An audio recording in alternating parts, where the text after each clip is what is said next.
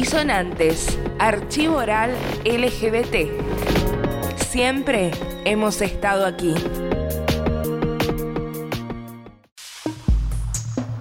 Soy Iván Aguilera, soy una sobreviviente trans, así me represento y así me presento. Tengo 62 años, cumplo este año 63. Vengo de una época donde no podíamos caminar, donde se nos enjuiciaba, donde se nos llevaba detenida de un supermercado, de donde fuera, donde se nos sacaba una foto cuando te llevaban detenida con un numerito como si fuese una delincuente, donde, no teníamos derecho. Primera detención fue a los 13 años. A los 13 años me detuvo el ejército en el año 77 junto con tres compañeras más. Y siempre venía con, con una persecución constante. Una violencia constante por parte del Estado a través de sus fuerzas. Así que cuando salimos nos juntamos a la semana, un grupito, y empezamos a hablar de esto de, de ver cómo nos podíamos organizar para empezar a reclamar por nuestros derechos. Y fundamos en el año 90 la primera organización de diversidad sexual acá en Córdoba, que se llamó ACODO, Asociación contra la Discriminación Homosexual. ACODO con H. ACODO. Y bueno, con esa organización tenemos un carrito de supermercado que le pusimos una batería de auto, un compañero nos trajo un megáfono grande y demás. Armamos papelitos cortados de cartulinas y escribíamos nosotras queremos caminar tranquilo, de pim pum pam. Abajo el artículo 19 del código de falta, porque nos perseguían con el artículo 19 del código de falta que eh, te castigaba con días de arresto por vestimenta contra tu identidad. Y bueno, y con ese carrito y con los papelitos de cartulina y demás, nos fuimos hasta la Plaza San Martín, cagadas de miedo. Y empezamos a trabajar eso, a visualizarnos, a reclamar a través de, de Acodo. Empezamos a organizar eventos, empezamos a hablar con los compañeros, empezamos a armar una cartilla de detenciones por si te, venían, te detenían qué podías hacer. Y después explicarle, hacer reuniones y explicarle a los compañeros y las compañeras que nosotros tenemos derecho a hacerle entender, que podemos caminar.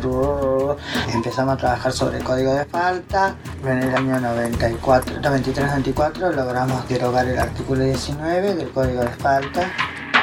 Y empezamos a trabajar eso, reclamar, a visualizarnos, a co- y empezamos a trabajar eso. Ver cómo nos podíamos organizar. Fuimos hasta la Plaza San Martín, cagadas de miedo.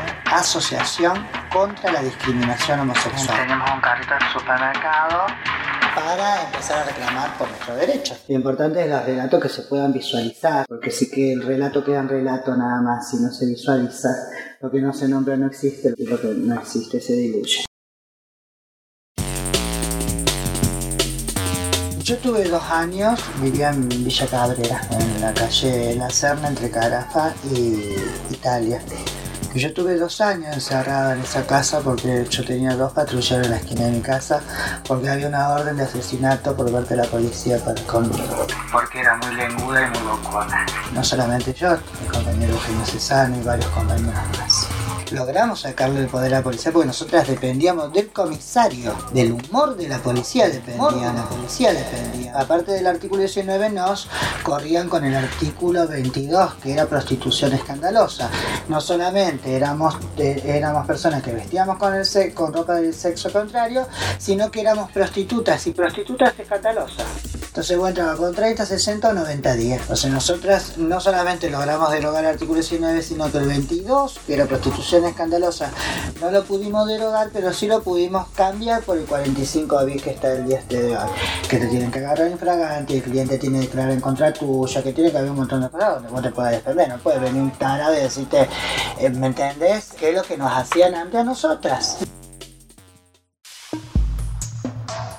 ¿Cómo te vas a atrever a la policía?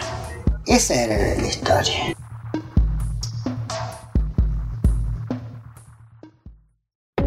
Disonantes es un archivo oral LGBT. Queremos saber tu historia. Si crees que podés contárnosla, escribinos a info@disonanteslgbt.com.